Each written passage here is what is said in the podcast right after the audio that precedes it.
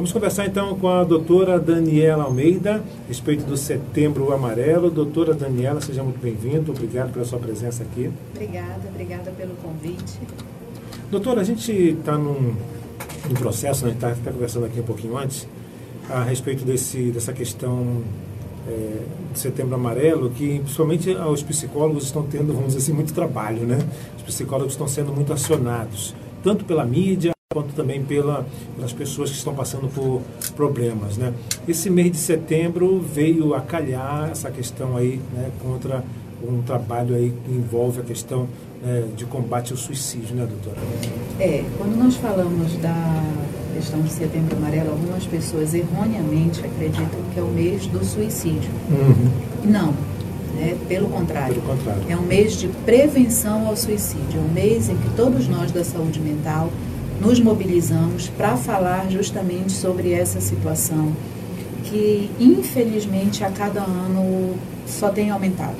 Né? O número de pessoas com transtornos, de pessoas que acabam tirando a própria vida, só tem aumentado. A gente não vê que esse número tem uma queda. Infelizmente, ele somente eleva. Então, é um mês de prevenção, é falar sobre essa saúde mental de bravura, de muita coragem, você tentar contra a própria vida, mas eu prefiro acreditar que é um momento até muito difícil, até egoísmo, porque uhum. quando você ouve né, as pessoas que tentaram suicídio, mas que não chegaram a falecer, e que vão ao consultório, quando começam a falar, você percebe que é um grande sofrimento e tentam, na verdade, tirar a própria vida mas não imaginam até o número de outras vidas que também ficaram prejudicadas, né? Os familiares, os principais, os pais, tios, irmãos, primos, filhos também que algum um motivo para tentar o suicídio, assim, tem algum fator?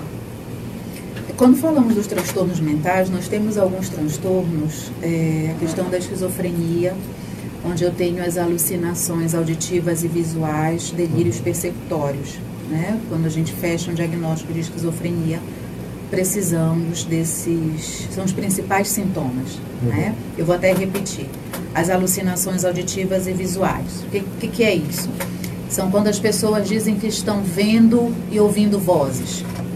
Os delírios persecutórios é você imaginar que está sendo perseguido por alguém. Uhum. E aí você, quando a gente fala desse transtorno, muitas vezes nós estamos justamente falando dessas pessoas que em determinadas situações acabam ouvindo esse, essas vozes, ah, você vai se matar, você tem que se matar, e aí acaba cometendo suicídio. Então, alguns transtornos, como eu falei, a questão da esquizofrenia, você percebe também outros transtornos como a depressão, os transtornos da ansiedade, onde já passa, aquela mente já fica conturbada, e aí sim, para que aquilo possa cessar, você vem a cometer o suicídio. Ah, tem alguma, vamos dizer assim, o que, que as pessoas que estão ao redor conseguem visualizar, né? Uma pessoa que está com depressão. A gente sabe aquele, aqueles motivos, mas tem gente que consegue é, disfarçar muito bem, né? A gente às vezes ah, achava a pessoa tão alegre, né? Achava a pessoa é, bem comunicativa e tudo mais, mas depois a gente foi perceber isso, né? Tem como a gente perceber, tem como ter uma... Tem, tem, tem sim. Por mais pessoas é, a gente diz assim, ah, é, um palhaço de um circo sempre está rindo, uhum. sempre está brincando, né? Mas você não imagina os problemas. E aí, quando você tem essa intimidade com a pessoa, você percebe que em determinadas situações essa pessoa fica reclusa. Você percebe que em determinadas situações essa pessoa não compartilha, não vai ao convívio. Ah, tem um aniversário. Não, eu não quero ir hoje, estou cansada. Uhum. E, e, prefere se isolar. Então, vale ficar em alerta. Por que desse isolamento? Por que, que você não convive mais? Por que, que você não quer mais fazer as coisas conosco, né? com, com a turma, com a família? Então, por que, que você fica somente trancado, fechado, isolado?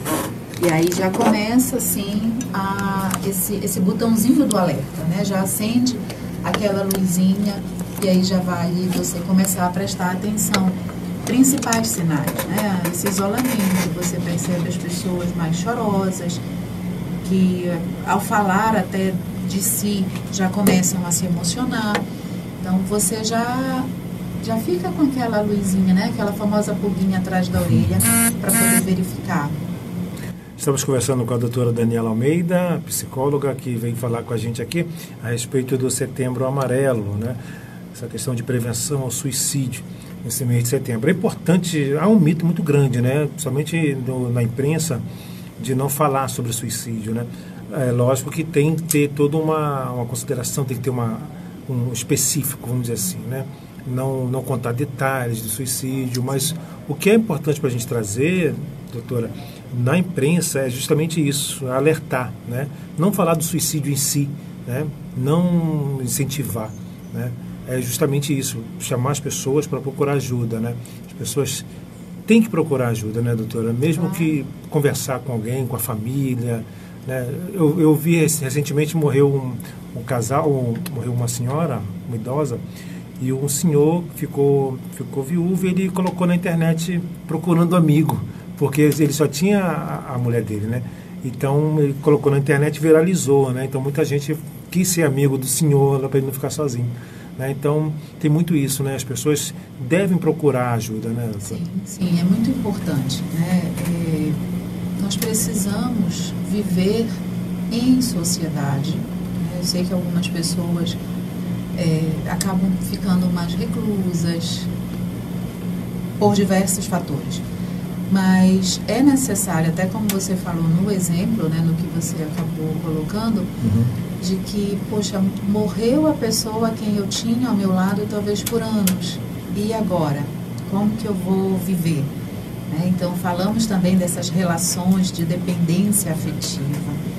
São situações também onde eu deposito no outro toda a minha vida, toda a minha expectativa e quando aquela pessoa se vai, seja por morte ou mesmo por uma separação, é difícil seguir. Né? E você diz, pronto, agora eu estou sozinho. Então, o que, que eu faço? E que bom que ele foi em busca de novos amigos, né? uhum. né? Que bom que ele foi atrás de poder saber viver. Porque nem todo mundo acaba tendo essa iniciativa. Então, hoje, como você até falou, a imprensa, claro, não tem como estar tá divulgando o número de pessoas que uhum. se suicidaram, da forma uhum. também como foi, né? Porque por muitas vezes é bastante cruel. É. Mas vale como esse alerta para que você comece a prestar mais atenção. Eu sei que hoje é, as pessoas não conseguem mais nem olhar nos olhos, porque vivemos hoje com os celulares, uhum. vivemos hoje com tablet. Você sai, você vai em um restaurante, você vê o pai, mãe, o filho cada um com celular, o filho com tablet. E aí você diz, poxa, em que momento que vão conversar né, entre si, em que momento vão se olhar, vão interagir? Hoje não mais. Hoje você até olha para a pessoa e diz assim, olha aí que eu te mandei. Uhum. Do lado, né? É, do lado. Conversando você do lado. Tá do... do lado da pessoa, né? Olha aí o que eu te mandei. E você diz, poxa, eu tô aqui. É. Você pode me mostrar? É. Vira, me mostra. Mas a gente percebe esse distanciamento mesmo estando do lado da pessoa. Então, são, são, é esse novo comportamento, são essas novas atitudes que nos levam a esse distanciamento do outro. Então, quando você tem hoje alguém que lhe olha nos olhos, quando você tem hoje alguém que ouve os seus ais, né? não é a questão de, ah, chorou comigo, ah, eu vou te contar o que aconteceu, e a pessoa chora junto com você, você não precisa de alguém que chore junto, né? A questão da terapia, você precisa de alguém que ouça o seu choro. Uhum. Então, quando eu tenho os pacientes que chegam na terapia falando, alguns pacientes já tentaram suicídio, começaram a terapia em virtude disso, né? Porque tentaram suicídio e você fica internado para fazer a, a lavagem, para fazer a, a medica, o uso da medicação, para poder sobreviver, o soro. E aí, quando saem da, da internação. E aí sim a família diz: ah, olha, precisa realmente de terapia. E aí começa, e quando você ouve toda a história, você vê que é uma história muitas vezes de dor, uma história difícil, né? E aí essa pessoa não conseguiu suportar sozinho, talvez tenha em alguns momentos pedido ajuda mas as pessoas até por estarem extremamente ocupadas não conseguem parar uhum. para ouvir o outro, né? O que é está acontecendo? E não, hoje eu entendo e claro é necessário. Hoje nós não nem nos cumprimentamos. Né? As pessoas hoje não podem se abraçar uhum. em virtude da contaminação. É, eu entendo verdade. perfeitamente. Mas a gente sabe que um abraço faz muita falta. né? Um é aperto verdade, de né? mão, um carinho, um afago. Então a gente sabe. Hoje eu acho que nós aprendemos a valorizar isso. Quando a gente vê ah, vídeos das pessoas que estão do lado de fora, de quem fez aniversário, ou as pessoas hoje se vendo por videochamada. Né? Hoje existe o abraço virtual, quando você se abraça querendo mandar o abraço a outra pessoa. Então, hoje nós aprendemos que esse abraço, esse olhar faz falta sim. É verdade. Doutora, as pessoas não procuravam muito psicólogo, psiquiatra, né? É, vamos dizer, esses profissionais dessa área, por preconceito, né? Muito preconceito em relação a isso, né? Essa questão de ah eu não sou doido né? Ah, não, eu, é, eu ainda ouço né? É. mesmo hoje ainda ouço que sou médica de doido é. né? Psicóloga é médico de doido não vou lá não e não é né? Você por muitas vezes como todos nós precisamos da terapia para poder falar né, dos traumas dos nossos recalques das nossas frustrações dos, dos amores que não foram correspondidos então, de situações adversas, muitas vezes sozinhos nós não conseguimos. E aí, quando falamos, quando dividimos, quando compartilhamos com alguém, passa a ficar mais tranquilo. Né? Muitas vezes você diz: Puxa, eu tô, tá tão difícil, sabe? Mas eu consegui falar, consegui externar, consegui verbalizar e parece que eu estou mais leve, parece que eu estou mais tranquilo, parece que eu sigo agora uma outra maneira. Então, falar é muito importante, né? mas claro, também saber de que forma você está falando, não é falar a todo mundo para que as pessoas ainda hoje utilizam isso contra você, é, mas que você procure o profissional que está capacitado a lhe ouvir. Saber escutar, saber ouvir, saber lhe dar o retorno é muito importante. E psicólogo, psiquiatra, não é médico de doido, né? Fica aqui meu apelo. Tem uma, uma pessoa que não quis se identificar, ela perguntou o seguinte, é, porque ela já teve contato com um psicólogo e, e, e na clínica a, psicó, a psicóloga só, só ouviu ele. Ele ficou falando, falando, falando, falando, falando, mas não teve um, um feedback. Né? A psicóloga só, só anotou algumas coisas e deixou ele falar bastante e ele ficou falando. Sim. Então, pelo que ele falou, acho que vai dizer que ele não vai voltar mais por causa disso, né? é, é, como, assim, é, como é que ocorre isso, doutor? É, quando nós falamos da terapia, é justamente essa situação. É, eu, pelo menos, sou falante. Uhum. Né? Reconheço. E até brinco às vezes com os meus pacientes. Digo, ai, hoje eu estou demais, por favor, me corte. e eles acham graça, mas é a forma, claro, que cada profissional encontra né, para justamente ter essa empatia tão falada na questão da terapia, onde você precisa ter essa empatia, onde você precisa entender, ouvir o outro, entender que o outro é um ser humano como você. Então, são situações onde nem sempre na terapia né, tem choro, nem sempre na terapia é triste, muitas vezes a gente até gargalha de situações tão engraçadas, mas eu não sei como que aconteceu a, a sessão, mas alguns profissionais são mais fechados também. Eu sei que isso para o paciente é muito difícil, porque você, nossa, eu estou falando aqui, falando, falando, falando, são 50 minutos. E né? a pessoa não... E ela não me diz nada, não vai me dar um retorno. Alguns, alguns profissionais anotam e dizem, pronto, ela está anotando lá, vai me dar já um diagnóstico porque eu estou uhum. doida. É. Então, assim, é, é claro que depende né, do profissional. Eu não sei de que forma que foi essa terapia, mas a terapia é uma troca de, de, informações, é uma troca de conhecimentos. Todos nós temos um conhecimento, não falo somente do, do embasamento teórico, não falo de uma formação, mas eu falo justamente de uma situação onde todos nós, na nossa carreira, na nossa vida, nós temos essa, essa visão de mundo. Então, todo mundo tem uma história para contar, todo mundo tem uma capacidade de passar essa informação. Então, realmente, eu falando por mim, sou falante, Uhum. mas não sei de que forma que aconteceu esse processo. Mas talvez- tem um retorno, sim. Uhum, Mas talvez assim também é porque as pessoas, quando elas deixam a outra falar, ela vai falando, vai falando e, e vamos dizer, não é cortada, né? Às vezes ela quer, até o final ela vai falando alguma coisa mais importante e no finalzinho ela já abre o jogo, né? Sim. A gente usa muito isso também aqui na- nas reportagens. Por exemplo, a gente deixa sempre o nosso é, entrevistador, entrevistado falar para não cortar, que aí a gente pode extrair muito mais informações, né? Sim, sim. É, existe assim, quando você. Em um tempo atrás, um paciente chegou e chorou a terapia toda, os 50 minutos. Né? Chorou copiosamente. Já uns 45 mais ou menos minutos eu olhei se você quer me dizer alguma coisa. E ele somente balançou a cabeça que não. E eu disse, olha, o nosso tempo, infelizmente, acabou. E disse, tudo bem. E saiu. Na outra semana, quando voltou, ele disse, eu só precisava daquilo. Naquele momento, eu só precisava de um lugar para chorar de ser eu. E foi o que foi quando ele me contou o que tinha acontecido. Hum. E aí, naquele momento, era a única coisa que precisava. Porque também existe uma situação onde você, fora do consultório, você precisa ser forte. né? Todos nós precisamos ser fortes, é, seguros Uhum. de si, mas quando você olha e diz, não, não é assim, eu sofro, eu choro. Eu sei que existe ainda hoje um machismo muito grande de achar que homem não chora, né? homem não sofre. E lhe falo como profissional que homem chora, homem sofre. E às vezes mais do que mulher. Né? Mulher que é, dizem que é o sexo frágil, né? Não. Mas não é não?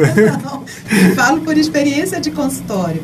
Né? Então, de você olhar e dizer, puxa vida, né? choro demais. Tenho alguns pacientes, assim, homens, que choram copiosamente por mulheres que não os querem. Né? Como? Como que não, não, não deu certo e ainda sofre? Sim, é um ser humano, né? independente do sexo, mas é um ser humano.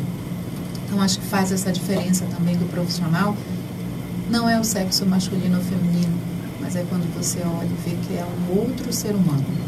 Então, com todos os sentimentos, com traumas, com frustrações. E aí é entender que é um ser humano. Uhum. É uma lição aqui que a doutora está dando na gente aqui, né? doutora Daniela Almeida, psicóloga, tirou um tempinho para vir conversar com a gente aí, né? E o rádio, doutora, ah, o rádio muito tempo que, que é tipo uma companhia para as pessoas, né? Tem muita gente, a gente recebe muita informação aqui de, e, e também é, depoimentos de ouvintes de que nós somos é, companhia para eles, né? Assim, às vezes tem um senhor de idade também que é cego e ele falou que a gente passa o dia todo com eles, É o né? melhor amigo até, É. né? Acaba sendo o melhor amigo, porque ele absorve a informação, ele acaba tendo essa companhia Uhum. seja numa madrugada, seja durante o dia, mas passa a ser uma companhia. Para quem mora só, Uhum. para quem passa até um dia só. Você pode até não morar, mas os filhos saem, a esposa sai, ou o esposo, e você fica só em casa. Você diz, poxa, eu não tenho com quem falar. Verdade. Né? Então você ouve uma rádio, às É. vezes você percebe que as pessoas cantam as músicas e a questão de Já melhora um pouco. já, né? já fica mais leve. E você também absorve. Como até você falou no início do programa, é, é uma forma das pessoas receberem aquela informação. Você está ouvindo a música, você está ali recebendo a informação. Então, é quando você não precisa estar parado. É quando você, você nem precisa olhar, Uhum. é só ouvir. É. Então você continua fazendo as suas coisas, as suas atividades, sejam elas domésticas ou sejam elas profissionais, motoristas dos a- do, de aplicativo, de carros de aplicativo, motoristas de coletivos. Uhum. Então que você vê que está trabalhando, mas está também com o rádio ligado, você está ouvindo informações, você está ouvindo pessoas, mesmo que não a conheça, mas estão todos os É dias com verdade. você, aguardam o momento do programa. Então isso faz uma diferença. É quando você olha e diz assim, talvez eu não saiba a importância que eu tenho na vida de muita gente, mas através do seu trabalho, muitas pessoas recebem informação, muitas pessoas ouvem as músicas, ah, eu gosto dessa música, né? Essa música me lembra tal situação, me traz a alegria. Então você leva essa alegria para é. muita gente. E aqui também é interessante que os ouvintes, né, nós temos ouvintes tanto do rádio quanto na internet, né, e acredito assim, eles pedem música e tudo mais, e eles gostam muito. Eu mudei até um pouco o perfil do programa, que é de entretenimento, informação e, e as músicas, né? A gente tocava muita música atual também. Mas agora a gente já está mesclando mais a pedido dos ouvintes. Interessante que o pessoal gosta muito da música do passado, do passadão, né? E eles gostam, eles ficam mais alegres no trabalho ou em casa, eles ouvindo. Então, boto bastante Cleide Moraes, Amado Batista, boto música que as pessoas gostam de ouvir aqui no programa, né? Sim, claro. Né? claro. Até para poder fazer o, o rádio a gente faz para eles, né? A gente não Com faz para a gente, né? O rádio, Com certeza. o rádio não é nosso, né? O rádio é do ouvinte. Claro. E aí até quando você tem essa tem esse feedback, você também vai atualizando o seu trabalho e sabendo das pessoas, como eu falei há pouco do as pessoas nesse sentido de, de você, muitas vezes você está muito triste, você ouve uma determinada canção que lhe recorda um momento muito alegre, um momento muito feliz, e aí sim você consegue cantarolar e você faz as suas coisas mais tranquilas. Assim como também sabemos que algumas músicas a gente diz assim, ai não, essa música não tem Essa não dá, é, né? Essa lembra, né, a, a, o meu passado, lembra o fulano, a fulana, não sei. Mas a gente diz, não, essa não. Mas as outras nos dão essa leveza, né? A música também tem essa, esse poder É. de, de mudar também um dia. É legal. Deixa eu mandar um abraço para o pessoal que está acompanhando a gente aqui. A Neneng Sabilo, lá nos Estados Unidos. Ah, olha, minha mãe apareceu por aqui. Dona Sueli está por aqui também. Está em Mosqueiro, mas ela vem, já volta, está passando um tempo por lá por causa do coronavírus. Ela tá para lá já há uns três meses, aí já tá com saudade de vir para cá, para Belém. Ai, tá vendo? Você tá vendo por vídeo chamada, tem que matar essa É, saudade. Você Comer aquele entende? feijãozinho dia de domingo na casa verdade, dela, né? Verdade, Você entende hoje a necessidade desse abraço, É né? verdade. Fui uma vez lá com ela, né? mas aí né, tá para lá. Agora ela tá voltando. O Jaime Rassegal, já falei, a Tássio, a Tássio Araújo. Tem o pessoal também, o Silvio Conduru. Deixa eu ver aqui quem mais que está aqui. O pessoal manda zap. O zap eu também não tenho condições de abrir aqui o zap, porque eu estou no, no Facebook, não tenho condições de abrir o zap aqui. Mas, deixa eu ver aqui quem está por aqui. Vou ter que sair. Também no tradicional radinho de pilha. Infelizmente a gente não está conseguindo atender pela internet, é, pelo, pelo telefone normal, né? Estão com problemas aqui, porque a gente está passando por várias mudanças é, aqui nos transmissores e também nos, nos estúdios. Então, a gente está com um probleminha aqui no aparelho celular, no telefone normal, melhor dizendo, né? Pouca gente usa também, né? Agora o aparelho normal, celular, né? o telefone normal, né? Estou até com problema para falar o nome. Aparelho, telefone, como é que é o nome? Móvel é o celular. Móvel né? celular, é o, é o, é o telefone. telefônico, É o né? telefônico, é. Exatamente. Faz, faz tanto tempo que eu não, não ligo assim, a gente fica meio perdido. Então, doutora, muito obrigado pela sua participação, doutora Daniela Almeida. Gente já segurou muito a senhora por aqui, mas foi muito bom os esclarecimentos. É, a senhora também fique à vontade para deixar seu recado e deixo também os microfones e a rádio à disposição quando a senhora precisar também divulgar algum evento, ter alguma informação, a senhora pode ficar à vontade também. Muito obrigada, eu agradeço. Acho que informação nunca é demais. Né? E ressaltando, como falamos a princípio, é um meio de prevenção ao suicídio. É, esse ano, infelizmente, não podemos ter as caminhadas, mas conseguimos observar que alguns prédios públicos modificaram a cor. Hoje já estão com a cor amarela, que é o mês, né, é a cor do mês justamente sinalizando esse mês de setembro, que é o setembro amarelo. Então, alguns prédios públicos já se encontram. Temos também os CAPs, que são os Centros de Atenção Psicossocial. Algumas universidades também que fazem um atendimento gratuitos à população. Então, não é a dizer, ah, mas somente psicólogo, tem que ter um plano, tem que ser particular. Então, existem meios de você ter o atendimento psicológico gratuito. Então, acho que vale a pena você buscar ajuda, né? falar de você, sentir que está difícil lidar com a vida sozinho. Então vale a pena procurar um profissional. Não é médico de doido, não. então doido talvez seja quem não faça terapia, Verdade. mas é você procurar ajuda sim para que você consiga viver cada vez mais tranquilo.